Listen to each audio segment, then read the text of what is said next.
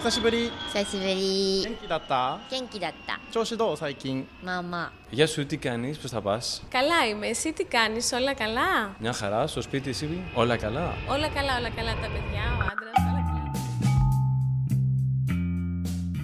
Il y a quatre ans, je rentrais dans mon pays, la France, dix ans que j'avais élu domicile au Canada, dix ans que je n'attendais qu'une chose, rentrer chez moi, mon beau pays, mon nid, la France. Et là, la baffe, in the face, mon monde s'écroule. Depuis, j'essaie de comprendre pourquoi j'ai vécu un tel choc, pourquoi je me suis sentie si mal accueillie, pourquoi je n'existais plus pour l'administration, pourquoi je ne retrouvais pas de boulot, le travail, la carrière, la reconnaissance. Trois mots-clés pour beaucoup d'entre nous. Réussir chez nous, ailleurs ou au retour, c'est une sorte de moteur. Et quand ce petit plus dans la vie n'est pas au rendez-vous, on a justement l'impression d'avoir échoué. Pourtant, quand on part en expatriation, c'est parfois justement pour repartir à zéro. Et peut-être juste tenter de faire ce qu'on aime, sans chercher la gloire. Comme le conseillait Anne Hugard dans l'épisode 4, je suis partie à la recherche d'artistes vivants à l'autre bout du monde. Ils se sont lancés pour voir, sans cette pression de leur père d'absolument devenir une star. Et ça a marché. Chloé et Cyril chantent, montent sur scène, enregistrent des disques en français, l'un à New York, l'autre à Toronto. Le retour, la carrière en France, ils y pensent sans trop y croire, tout en se posant la question. La réussite ailleurs est-elle exportable dans son propre pays? L'enquête ex-expat continue.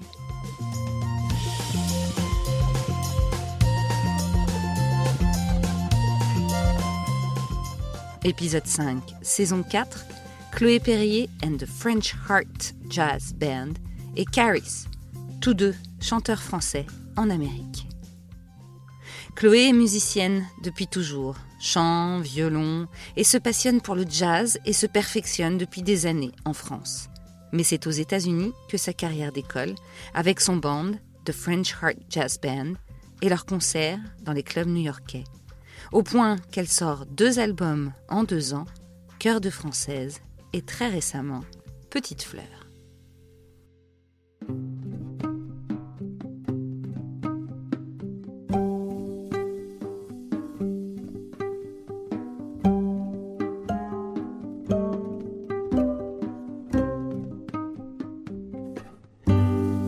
Quand vient la pluie, mets tes bottes à tes pieds. Quand vient la neige, tu te caches sous ton duvet. Quand vient l'amour,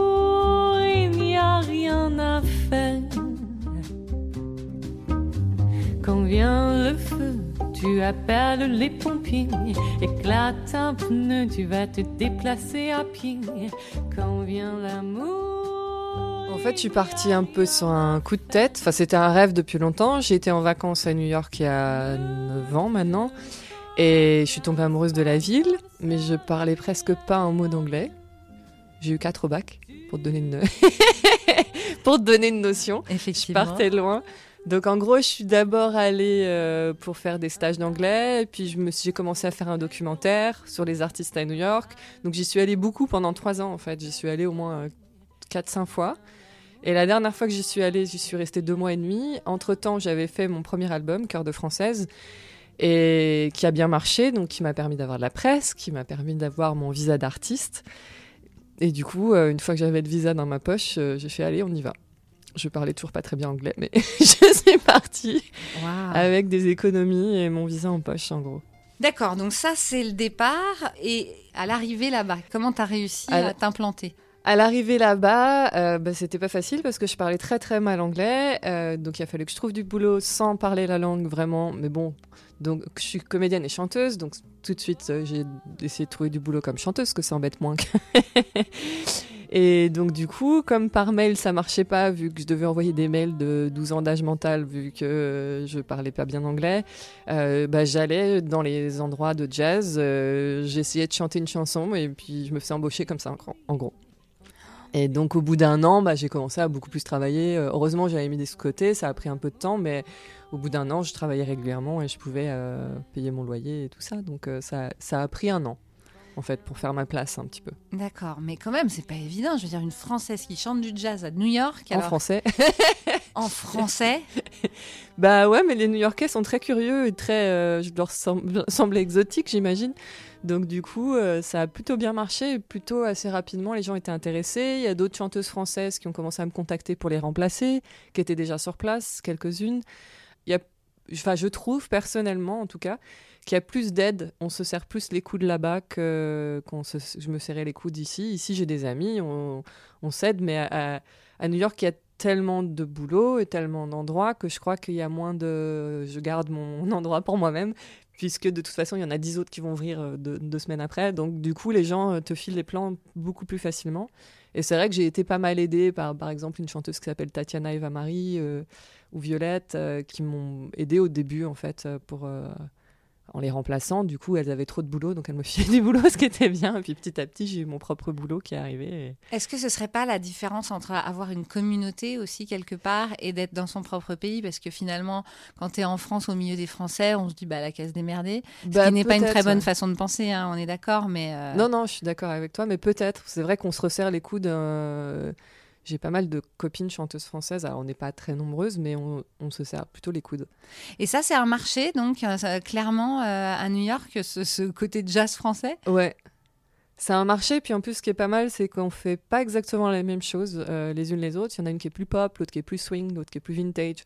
Donc, du coup, c'est pas exactement les. On n'est pas vraiment en concurrence les unes avec les autres. C'est juste, les- on se remplace parce qu'on on chante tout en français. Et que quand ils veulent une chanteuse française, ben, on dit, bah, elle fait pas exactement la même chose, mais elle est française. Et oui, les, les New-Yorkais sont très friands de- de- d'exotisme, j'imagine, puisqu'ici, je suis pas exotique à Paris, je suis pas exotique du tout. hein. Euh, D'ailleurs, j'ai jamais chanté autant en français qu'à New York, Ouais, ce qui est ça. très étrange. Je, je, je suis l'ambassadrice du jazz français à New York, vraiment. C'est incroyable. Alors qu'ici, je chantais beaucoup plus en anglais. Bah oui, évidemment. Alors que ça me manque aussi ici. Moi, ça me manque un peu le, le côté justement français euh, que je trouvais par exemple à Toronto. Ouais. Parce que pareil, il y avait Ouais, ce côté ouais, petite communauté. Et ici, en fait, on a pratiquement que des trucs en anglais où on va pas penser à aller voir du Piaf ou du bizarrement. Bah, c'est un, peu pour ça que mon premier album Cœur de française était tout en français. C'était du jazz, qui était très rare parce qu'à part euh, Mélanie Dahan ici, euh, il n'y a pas grand monde, et Stacy Kane qui est pas française, qui chante en français. Euh, Il n'y avait pas grand monde qui chantait en français. Enfin, pas beaucoup de françaises qui chantaient en français en fait. Il y a Stacy Kent, Mélodie Gardot, qui sont ni l'une ni l'autre françaises. Et, et- et en fait, j'avais discuté avec le.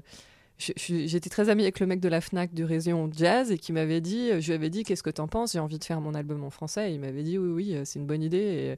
Et, et d'ailleurs il m'a beaucoup aidé, il a poussé, il m'a mis en écoute pendant un an alors que le premier album était en autoproduction, ce qui n'est pas le cas du deuxième et qui m'a fait vendre c'est énormément de CD du coup. Et alors là, du coup, effectivement, deuxième album, ce qui fait que euh, un petit retour en France, c'est pas un retour com- com- complet. Parle-nous un peu de cet album et ce qui fait que ça te pousse à revenir euh, nous voir. Et ben cet album a été monté euh, complètement à New York cette fois. Il s'appelle Petite Fleur.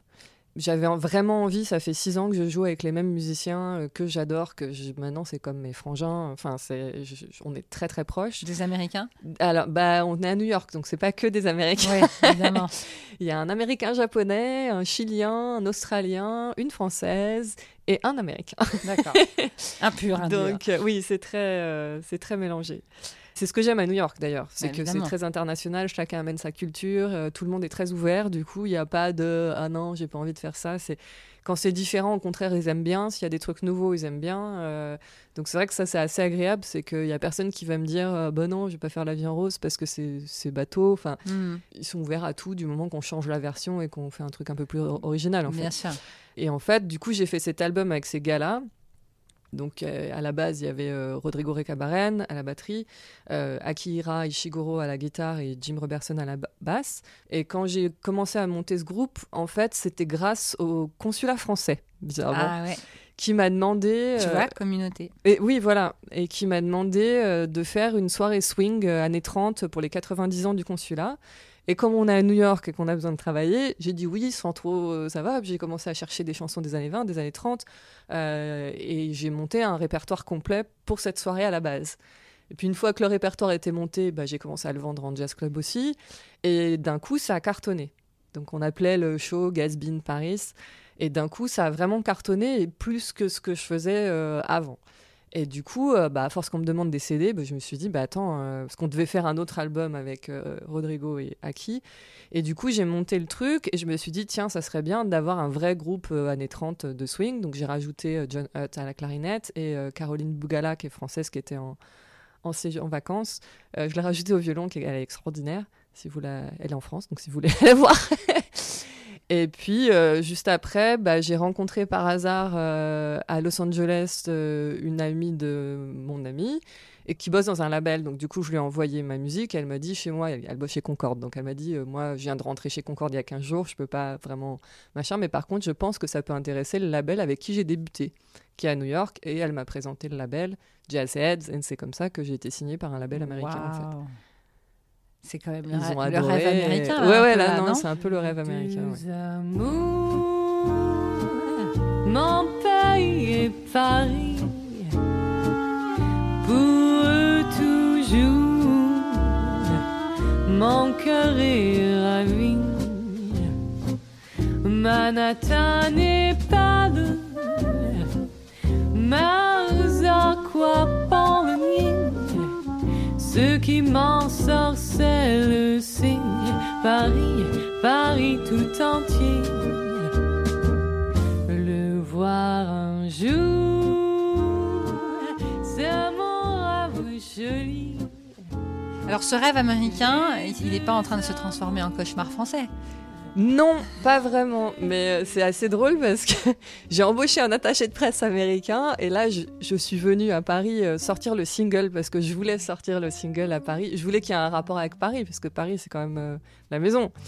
Donc, j'avais décidé, ben, je sors le single à Paris. Donc, il est sorti le 13 septembre, vous pouvez le trouver, et qui s'appelle Comes Love.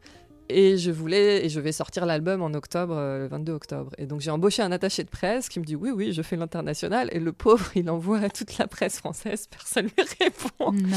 Donc c'est vrai que là, c'est un peu genre euh, bon. Alors après, moi, j'ai des contacts que j'avais déjà, donc ça, ceux-là, j'ai pu les contacter. Ils sont adorables, ils sont très contents de me recevoir. Mais c'est vrai que j'étais un peu surprise du euh, du. Je vais probablement être dans le New York Times, mais qu'à Paris, euh, c'est plus difficile. Ça veut dire quoi ça? Parce que je sais que tu n'as pas spécialement envie de rentrer en France. Pour l'instant, tu es très heureuse euh, aux États-Unis. Mais clairement, si tu reviens ici, c'est aussi que c'est ton attache. Tu viens de le dire, c'est la maison. Euh, mais c'est aussi que tu as peut-être envie que ta carrière aussi euh, marche un peu ici.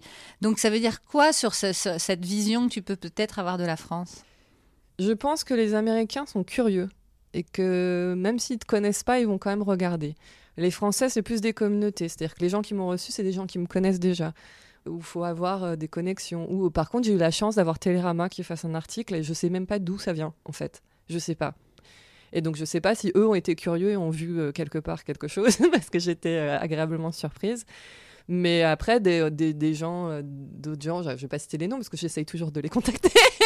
Donc on va éviter. Mais d'autres gens euh, que j'essaye de- de- d'avoir des interviews et des, des papiers, euh, euh, c'est plus difficile. Alors qu'à New York, bizarrement, alors je dis pas que c'est facile, hein, c'est pas facile, mais si tu y vas et que tu bosses et que tu Ouais. insistes et que machin, on finit par regarder ce que tu fais. Et si ça leur plaît, ils vont pas se dire ah on la connaît pas celle-là, machin. Ouais. Si ça leur plaît, ils vont le mettre. Donc c'est la sensation que j'ai. Après, moi, j'ai envie de redévelopper ma carrière ici aussi, enfin de continuer à la développer. D'ailleurs, le concert qu'on a fait au Sunside était plein, alors que c'était un jour de grève, donc j'étais, j'étais ravie. euh, c'était vendre- vendredi 13, un jour de grève, et on a fait presque complet. Donc euh, Ah ouais. les gens sont venus à vélo, à trottinette, donc c'est vrai que je me sens soutenue par le public, mais moins soutenue euh, par la communauté euh, jazz. Mais ça veut dire que être artiste français à un moment donné expatrié, Est-ce que ça veut dire que c'est possible d'être accepté ou pas par la population française quand on revient ou quand je prendrai l'exemple de Gad Elmaleh. À un moment, il est justement parti à New York pendant deux vu, ans. hein. Bon, on le voyait encore un peu, mais c'est comme si euh, il avait un peu disparu des radars et que bon, il n'était plus vraiment euh, chez nous et que donc il est allé vivre ailleurs. Donc tant pis pour lui. Enfin, même moi, j'ai eu cette impression-là. Ah ouais? Est-ce que c'est toi, c'est ce que tu ressens quand tu rentres là, quand tu parles avec les gens ou pas du tout? Au contraire, quand même, il y a Bah, une ouverture de. Enfin, on t'ouvre un peu de Bah, porte. ça dépend. Avec le public, j'ai pas trouvé parce que j'ai des surprises. Justement, j'avais peur. Là, ça fait deux ans que je suis pas rentrée, donc j'avais peur qu'il y ait plus personne qui vienne. Enfin, euh, clairement. Et en fait, j'étais surprise, et pour mon Indiegogo, où les gens, quand même, alors j'ai beaucoup d'Américains, parce que c'est ce que je côtoie le plus, mais il y a quand même plein de gens qui ont mis euh, des choses, euh, qui ont fait des pré-orders. Enfin, excuse-moi, je me transforme un peu en dame. mais, par on, te- mais ça, ça, on fait ça tous. Et, mais euh, j'étais surprise d'avoir une salle pratiquement pleine et avec des gens que je connaissais pas, parce qu'il y a aussi France Musique qui m'a passé. Il y a quand même quelques personnes, ouais. euh, Alex Dutil qui, qui me soutient beaucoup. Il y a quand même quelques personnes qui sont présentes et du coup qui aident. Et du coup, euh, bah, j'étais surprise d'avoir le public, puis des gens qui me suivent depuis euh, 15 ans. Quoi. Enfin, donc c'est vrai que ça fait plaisir euh, de revenir. euh, j'avais amené mon guitariste américain, il m'a dit Ah, bah dis donc, t'as une belle audience. les gens étaient très attentifs. Donc, j'avais un peu peur parce que cet album est plus franchouillard, entre guillemets, Mhm. puisque c'est des chansons des années 20 aux années 40 qu'on a repris en jazz, mais c'est quand même euh, très français. Ouais, Enfin, ouais. c'est- Et j'avais un peu peur que les Français n'apprécient pas, en Mhm. fait. Parce que ce qui plaît aux États-Unis plaît pas forcément Non, en France. exactement. Et le- mon premier album, c'était des compos, du Nougaro, du Gainsbourg, donc des trucs plus euh, actuels, plus modernes, on va dire. Et là, le côté vintage, je sais que ça marche aux États-Unis, je savais pas comment ça allait être euh, accepté ici. Et c'est vrai que j'ai eu la surprise, la bonne surprise, que finalement, euh, bah, ça s'est très bien passé, les gens étaient très contents. En parlant autre que carrière, euh, vu que ça faisait deux ans que tu n'étais pas rentrée, quand même, ça peut être long, hein, parfois. euh, C'est long. Encore une fois, faut, faut bien insister, tu n'es pas, tu n'es pas de retour réellement, mais tu essayes quand même de faire euh, une partie de ta carrière ici, donc tu es obligé de rester quelques semaines. C'est pas, Oui, là, je suis euh, restée un c'est- mois. voilà. Mm. Dans la vie de tous les jours, tu le vis comment là d'être en France? Est-ce que est-ce que tu as l'impression d'être bien accueillie? Euh, Est-ce que tu as toujours l'impression d'être française? Est-ce que tu pas des problèmes? Euh, Je sais pas moi, de papier, de je sais pas quoi euh. Alors, je touche du bois, non Je viens de renouveler mon troisième visa, tout va bien. Euh, non, pour l'instant, j'ai eu de la chance, en fait. Et par rapport à il y a deux ans, je trouve les... Alors, je sais pas, c'est parce que ça me manquait tellement que je trouve tout le monde gentil. euh, Il y a deux ans, en fait, je sentais encore euh, la négativité des attentats qu'il y a eu avant. Et je sentais les gens tendus, euh, même dans le métro ou quand tu te promènes dans la rue. Et c'est vrai que là, j'ai trouvé que les gens étaient j'ai l'impression de retrouver Paris comme c'était avant, en fait. Et c'était assez agréable. Les gens ronchonnent, bien sûr, on est français, hein, donc c'est dans les mœurs, mais, mais euh, c'est pas, euh, j'ai pas, je me suis pas sentie agressée. Alors que des fois, quand je revenais de New York, alors que où là-bas tout le monde était poli. Alors tout le monde dit aux États-Unis que New York et c'est c'est pas poli, mais pour moi, pour un Parisien, c'est euh, Mm, c'est clair. c'est tu vas dans un magasin, c'est bonjour madame. Ouais, ouais, Euh, c'est ouais. t'arrives dans un restaurant, on te pose un verre d'eau tout de suite et machin.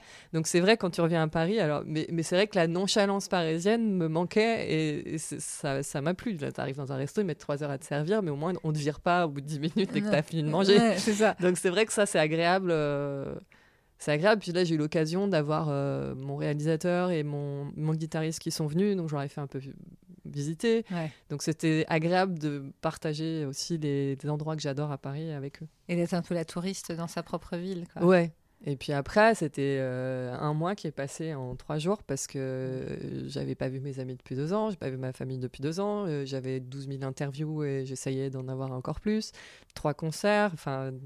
Donc c'est vrai que là, euh, je suis un peu, je pensais me reposer, mais, mais Ouais, t'as remis, quand même les pieds dans, le, dans la France. euh, tout, enfin, Bah, je- C'était le but, c'était de remettre les pieds euh, pour pouvoir revenir plus souvent et, euh, et, et de pouvoir avoir des concerts importants aussi ici, pas, pas perdre pas perdre le pied. euh, je suis française à la base, Ouais, donc bah j'ai ouais. pas envie de j'ai pas envie de faire une carrière qu'aux États-Unis. C'est marrant, moi, je vais faire un parallèle rapidement, mais j'ai une amie qui euh, est, est chanteuse américaine, elle, qui s'appelle Sarah McCoy, que Mhm. peut-être tu connais, Oui, de nom. oui. et qui, elle, fait, est en train de faire sa carrière en France. Elle est américaine. Des fois, tu te dis, mais qu'est-ce qui se passe? Et en même temps, c'est génial, c'est la mondialisation, hein, c'est ça qui est beau, hein, c'est qu'une américaine va devenir connue en France et qu'une française va essayer, ou l'est déjà, de devenir connue aux États-Unis. Mais qu'est-ce que ça veut dire aussi pour toi dans ce monde artistique? Ces échanges. Mais, mais je pense que c'est une question de. Je suis plus exotique aux États-Unis, elle est plus exotique ici. La- la- les Français ont un- une image des États-Unis euh, très. euh, c'est un rêve. Enfin, le rêve américain, c'est pas pour rien. Et, et- et je pense que les Américains ont le même rêve dans l'autre sens. Moi, quand on me dit, je disais que j'habite à Paris, mais qu'est-ce que tu fous à New York? Mm. Pourquoi t'es pas resté en France? Enfin, les Américains, ils comprennent pas. Et puis, il y, a- y une originalité. euh, C'est une chanteuse américaine. Il n'y en a pas énormément à Paris, euh, des bonnes. Enfin, et donc, du coup, c'est... les gens sont plus intéressés. D'ailleurs, moi, il y a certaines personnes qui sont plus intéressées par moi depuis que j'habite à New York et qui me calculaient pas. Alors, je ne citerai pas de nom, genre, mais, Non plus. mais même des musiciens hein, avec qui euh, Ah j'aurais ouais. aimé travailler, qui me calculaient pas et qui maintenant m'envoient des messages. euh, Bon, voilà, c'est c'est la vie, quoi. c'est la vie. Ouais, voilà. Ouais. C'est que d'un coup, je suis plus exotique parce que je suis un petit peu new-yorkaise. Ou c'est comme quand je vais à Los Angeles, c'est assez drôle, ils me présentent comme une new-yorkaise, pas comme une parisienne. Ah là là, ouais. Donc à Paris, on me présente comme une parisienne, mais à Los Angeles, on me présente comme une euh, new-yorkaise parce que pour eux, New York en jazz, c'est le top du top. Ouais. Donc c'est assez drôle quand j'arrive avec mon accent français et qu'on m'a présenté comme une new-yorkaise. Incroyable. Mais c'est marrant, tu vois, les. Ouais, ouais, non, mais je vois très bien. Et est-ce que, est-ce qu'un jour, parce que voilà, la carrière est, bien lancée, tu, tu penserais à revenir en France et te, réinstaller ici ou... Euh, pas tout de suite en tout cas. Euh, de, de venir plus souvent, oui, parce que j'ai envie de réinstaller quelque chose ici. Mais euh, je me plais quand même beaucoup aux États-Unis. Après New York, c'est intense, donc là je suis en train de faire des allers-retours avec Los Angeles. Parce que c'est moins intense. Ouais, Ah bon? Ah mais vraiment. Surprenant. Ouais. Mais ça, ça t'éloigne encore plus de la France. Ah, c'est 9 heures de vol, hein. c'est pas non plus. euh, c'est 3 heures de plus. C'est Ouais. pas. Puis maintenant, les billets euh, sont beaucoup moins chers qu'avant, donc c'est vrai que c'est plus facile aussi. Mais le retour n'est pas une... dans tes pensées pour l'instant. Honnêtement, non. Euh, j'ai envie de faire un retour de carrière ici Ouais. et de profiter du fait que ça monte aux États-Unis pour recréer quelque chose ici. Mais d'y vivre, euh, pas tout de suite, peut-être quand je serai vieille Et tu ne l'es pas et que je serai tout. fatiguée. Merci Chloé Merci. Caris était dans la data en France. Sa fibre artistique, c'est Toronto qui lui a permis de l'explorer, puis de la partager avec un auditoire, puis de produire des EP, puis être à la radio.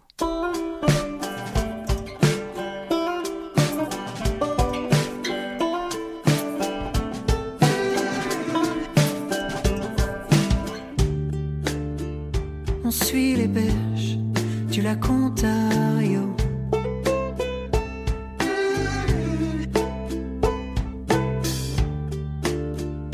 À bicyclette, le vent dans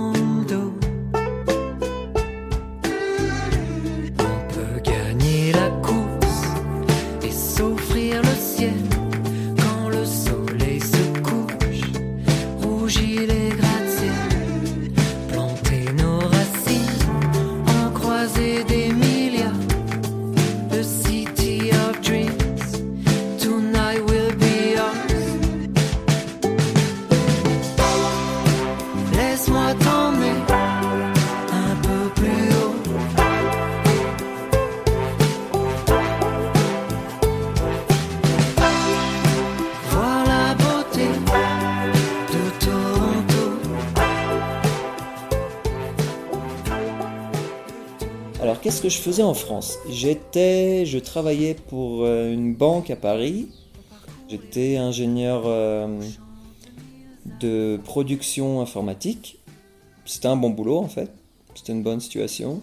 Mais euh, ça me plaisait plus en fait d'être dans un bureau. Et aussi, je pense que le- comment dire, la hiérarchie, enfin le système de, de la banque ou de l'entreprise en général, je pense, me, me convenait plus trop.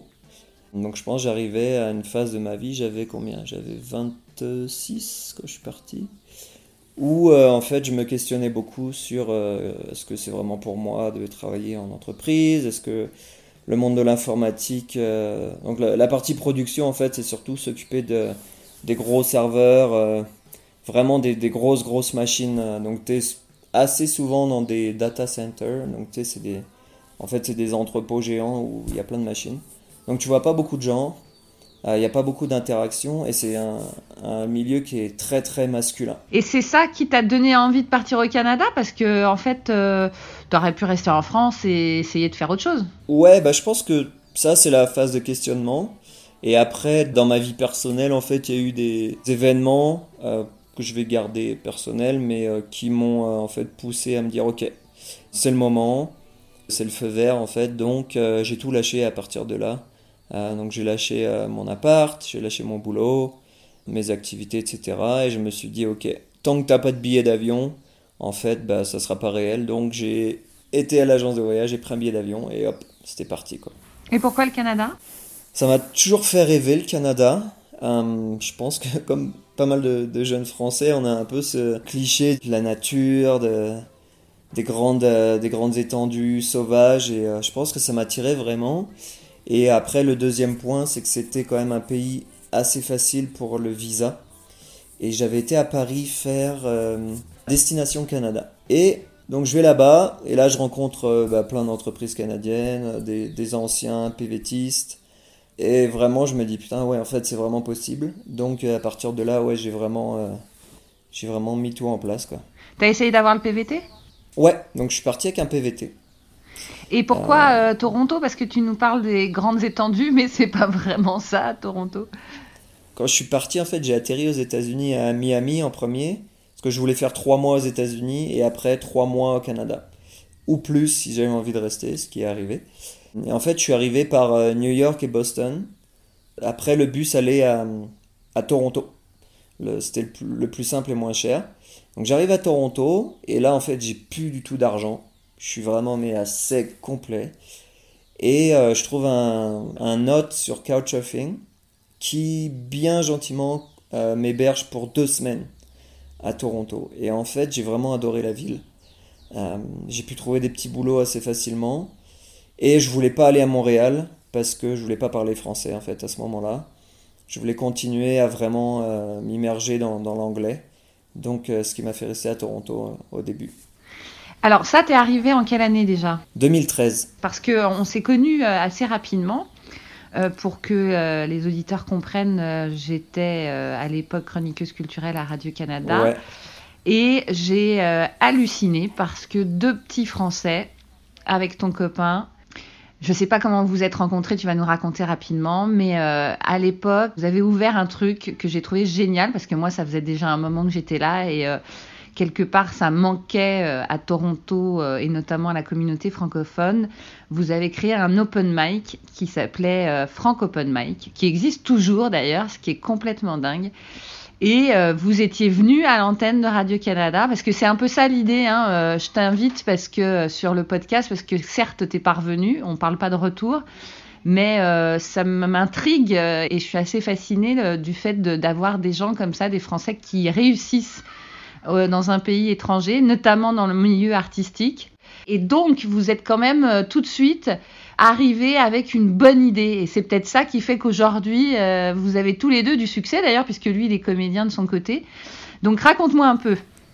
Euh, bah écoute, moi, quand je suis arrivé, du coup, euh, en fait, j'étais déjà musicien en France aussi, mais j'étais pas, je m'étais jamais dit que je pouvais en vivre, en fait, ou, faire de façon professionnelle. Donc, je m'étais acheté une guitare sur la route en traversant les États-Unis. Donc, j'arrive à Toronto et je me dis ben écoute, vis ta passion à fond, profites-en, t'as plus d'attache, essaye d'être musicien, joue dans la rue, joue dans les bars, genre vraiment j'essaie tout, je prends des cours de chant au Conservatoire Royal de Toronto, euh, je me trouve une coach vocale, euh, après je vais jammer euh, autant que je peux, je fais des open mic, et je fais ça pendant un an en fait, et je me fais vraiment un bon petit réseau dans la, dans la musique à Toronto, je commence à me faire un petit peu d'argent sur le côté, et là je rencontre Florian, alors pour l'anecdote c'est assez drôle, au Bastille Day, donc euh, au 14 juillet pour les Français qui, qui nous écoutent de France. Et je sais pas, on discute et il me fait Ouais, putain, j'ai une idée. Euh, je faisais des open mic, donc des scènes ouvertes en France. Je sais que t'es musicien, ça te tenterait de, de lancer l'aventure avec moi, tout ça. Et je lui fais Bah écoute, euh, c'est super cool, ça n'existe pas. Donc en octobre 2014, on arrive à trouver le Free Times Café, donc un petit, un petit cabaret café bar à Toronto et on lance notre première soirée francophone, scène ouverte, et ça fonctionne à mort. On en a plus de 100, 130 personnes, je crois, la première soirée, qui est complètement fou. Et, euh, et ça dure encore, tu vois. Mais c'est dingue, parce que c'est la preuve qu'une idée euh, comme ça, euh, un peu sympa, mais bon, vous vous attendez à rien, ça prouve que parfois, bah, il manque ce genre de choses, notamment dans les communautés, parce que on, est beaucoup plus communautaire entre guillemets euh, au Canada. Et même nous, en tant que Français, on a besoin aussi de ce côté communautaire parce qu'au bout d'un moment, euh, on est un peu euh, noyé dans la marée d'anglais, etc. et voilà, une idée qui germe et boum, ça y est, quoi. C'est quand même un peu dingue, ça. Ouais, c'est fou. Bah écoute, même nous, hein, quand on en parle là, on a fêté les 5 ans donc, au Rivoli, qui est une, plus grande salle de spectacle, à peu près 100 et quelques places assises. Donc euh, c'est genre, ça a doublé la capacité de la salle euh, de nos débuts. Et c'est toujours plein, quoi. Et on se dit toujours, mais c'est fou comme aventure, quoi. Maintenant, on a même une petite équipe avec nous qui nous aide à la com, à organiser l'événement et tout ça. Ouais, c'est incroyable. Est-ce qu'il y a surtout des Français ou... Alors, je vais te dire que en moyenne, on est autour de 40-50% de Français. Nouveaux arrivants ou moins nouveaux, parce qu'il y en a qui sont donc à Toronto depuis aussi un paquet d'années. Et le reste, c'est généralement pas mal de Québécois, franco-ontariens et autres. Donc là, on va retrouver des francophones euh, d'origine africaine, d'origine européenne, et des francophones, on va dire, 2, 3, 4, 5e langue, euh, qui viennent comme ça se dire, oh bah tiens, je vais tenter un truc en français. Mais ouais, on a quand même pas mal de français régulièrement, ouais. Alors ça, c'était le début de l'aventure, mais après, ça t'a donné des ailes, entre guillemets, pour commencer une carrière solo Mhm. euh, à Toronto. Euh, je me souviens des débuts, et puis j'ai dû partir. Et puis là, tu sors un nouveau single euh, qui s'appelle Toronto, d'ailleurs. Alors évidemment, t'es pas encore, je sais pas moi, Michael Bublé, hein, on est d'accord, mais on a quand même un gars français qui lance un single et qui est joué à la radio. Raconte-nous ça aussi, qu'est-ce qui, qu'est-ce qui a fait que tu voulu faire cette carrière solo et penser que tu pourrais réussir dans une ville très anglophone, dans un pays qui est pas Mhm. le tien, qui du coup, je suppose tout ça a fait que ça t'a donné aussi envie de rester à Toronto. Voilà, dis-nous un peu, qu'est-ce qui s'est passé? En fait, euh, Frank Open Mic, je pense, m'a vraiment propulsé à tous les niveaux dans le sens où il y a une communauté qui s'est créée. Donc ça m'a permis de me faire connaître et entre autres auprès de toi quand tu étais à Radio-Canada. Euh, donc ça m'a donné une sorte de petite légitimité, si on peut dire, où au, moins les gens tendaient l'oreille à, mon travail. quoi. En fait, au début, je composais euh, plus en anglais qu'en français, parce que je me suis dit en français, ça va pas être possible. Il n'y a pas de marché, y a... personne va écouter. Et il est arrivé qu'à Ottawa, il y a un programme qui s'appelle Rond-Point, qui fonctionne par euh, l'APCM, donc c'est l'Association des professionnels de la chanson et de la musique francophone au Canada, qui se trouve à Ottawa. Et il y a un programme, donc Rond-Point, qui aide les artistes émergents francophones. Et j'ai été pris dans ce programme. Et donc ça m'a dit que, ah, éventuellement, il y a un marché en français, en Ontario. Et euh, donc ça m'a poussé à réécrire en français voilà, à lancer une carrière en français. Et j'ai fait donc un premier EP qui s'appelle Nous, et un single, le premier single s'appelle Le cœur du monde, qui est encore régulièrement joué à Radio-Canada. Et, euh, voilà, c'est comme ça que ça a commencé en fait euh, euh, l'aventure quoi. J'ai voyagé d'un bout à l'autre en funambule sur les frontières. L'amour se sirote comme une menthe à l'eau. Tout autour de la terre, à ceux qui ont des idées haut notre idéal. Allez voir comme le monde est beaucoup plus que ce que vous pensez. Puisqu'ici bas, il faut qu'on entende haut. Puisqu'ici bas, il faut qu'on entende haut, haut. Puisqu'ici bas, faut qu'on entende haut. Puisqu'ici bas. J'étais au Québec aussi euh, faire le euh, Petite Vallée. C'est en fait c'est une retraite de composition d'écriture euh, en français aussi. Et voilà, tous ces facteurs ont fait que euh, finalement j'ai basculé du côté francophone et que maintenant voilà, je sors un nouveau single qui s'appelle Toronto et qui est, au moment où je te parle, joué régulièrement sur Radio-Canada encore, à Toronto et ailleurs aussi. Est-ce que ça te fait dire que parfois on va réussir mieux à l'autre bout du monde Je te donne un exemple. Je peux pas dire que j'étais non plus une star à Toronto, mais j'avais une certaine euh, communauté aussi qui me suivait entre- en tant que chroniqueuse culturelle. Même trois ans après, il y a des gens qui reconnaissaient ma voix après être partie de Radio-Canada, donc j'ai un peu halluciné. Et puis tu rentres, alors je sais, toi, tu, pour l'instant, tu n'as peut-être pas l'intention de rentrer, mais on va en parler du retour. Et puis tu rentres, et puis là, c'est la déconfiture. non seulement tu n'es plus personne, mais en plus on t'a totalement oublié et tu ne retrouves carrément pas de boulot. Là, je donne évidemment mon exemple à moi. Parce que là, euh, le podcast est en train de prendre une tournure d'enquête. Parce que j'aimerais savoir si je suis la seule à penser comme ça ou à avoir ressenti ce genre de choses. Est-ce que justement ça, cette situation dans laquelle moi je me suis retrouvée, plein d'expats, ex-expats en fait, se sont retrouvés en rentrant, ça te fait peur? Est-ce que justement le fait que ça marche là à Toronto te fait rester? Alors euh, oui, bah écoute, je me... même si je suis pas rentré, euh, je, je, me retrouve dans ce que tu dis parce que je rentre en France quand même tous les un an, un an et demi, parce que j'essaie donc de vraiment garder mes racines et, quand même euh, entretenir mes relations de longue date, en fait, mes amis proches et ma famille. Donc, effectivement, quand je reviens, je suis plus personne, quoi. Euh, à part que maintenant, on me dit, ah tiens, t'as un petit accent euh, canadien, des fois. Alors, ça, c'est assez drôle. Mais en fait, euh, une fois que, au bout d'une semaine où je me suis réajusté vraiment à l'accent français, je suis plus personne. Genre, on me, me pose même pas la question de qu'est-ce que tu fais, quoi. En fait, c'est la vie normale. On va au boulot, on voit les amis, etc., quoi. Donc effectivement, tu te dis, bon, bah, vu que je me retrouve dans un 60 et quelques millions de personnes anonymes, euh, comment je fais pour me refaire une place, quoi? Donc euh, moi, je suis conscient que si je reviens, faut que je recommence tout à zéro, quoi. Parce que ce que j'ai, je pense que j'ai construit au Canada, va être que partiellement exportable en France. Euh, je pense qu'on a aussi une mentalité où on est vraiment très dur sur... comment dire On est très exigeant, en fait. Euh, en général et on est très critique. Ce qui fait que même ce qu'on apporte de l'extérieur, on va tout de suite être euh, confronté en fait à, une critique et peut-être même euh, à se faire, je mets ça entre guillemets, un peu démonter quoi. ouais, pourquoi tu fais ça, blablabla, bla, bla, bla, ici ça marchera pas, etc. Donc oui, effectivement, c'est vraiment quelque chose que j'ai quelque part dans, le coin de la tête, quoi. Et ce que j'ai réussi à construire au Canada, je me dis, bah, ok, comment je pourrais l'exporter ici éventuellement si un jour je reviens, quoi. Est-ce que ça te fait dire que du coup tu es un peu obligé de rester à Toronto pour l'instant?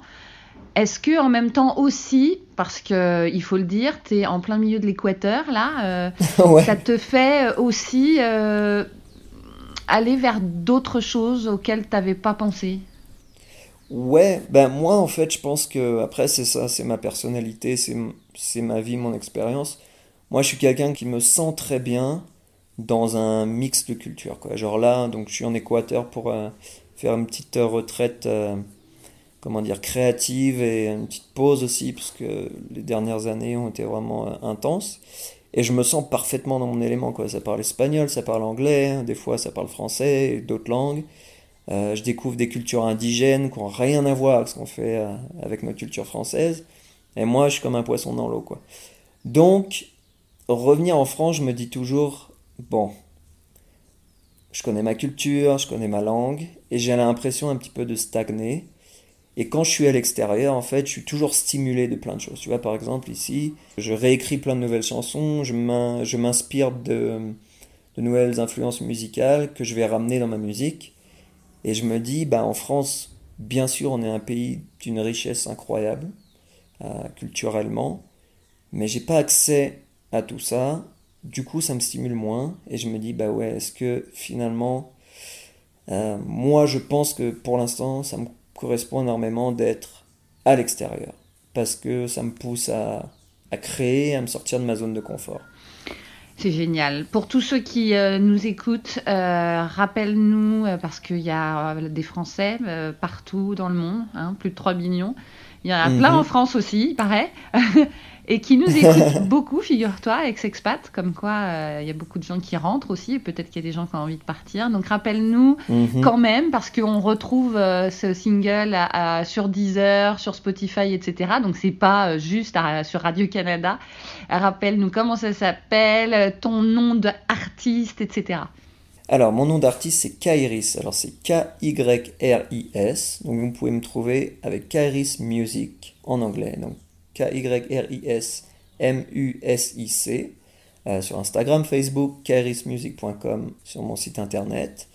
Et euh, je suis sur toutes les plateformes de musique en ligne, donc Spotify, Deezer, Amazon et j'en passe. Et bah, je vous invite à aller découvrir un peu mon univers, ce que je fais. Et mes chansons s'inspirent en fait de, de mes voyages et de mes rencontres. Chloé et Caris continuent leur vie de citoyens et d'artistes de l'autre côté de l'Atlantique. Mais tous deux m'ont posé des questions sur comment était le retour, comment on le vivait selon nos problématiques. Naturellement, on a discuté des enfants qui deviennent des ados, et chacun se sont dit qu'un jour, peut-être, ils auraient ces enfants, ces ados. Comment gérer leur éducation? Comment leur transmettre la culture française? Mes enfants, eux, ont 12 et 8 ans, ils sont rentrés avec moi il y a 5 ans, et ont aujourd'hui une éducation française et bilingue. Mais tous ceux qui continuent leur expatriation, comment font-ils? C'est ce que j'ai voulu savoir dans mon enquête qui se poursuit. Rendez-vous pour l'épisode 6, les ados de retour seuls en France.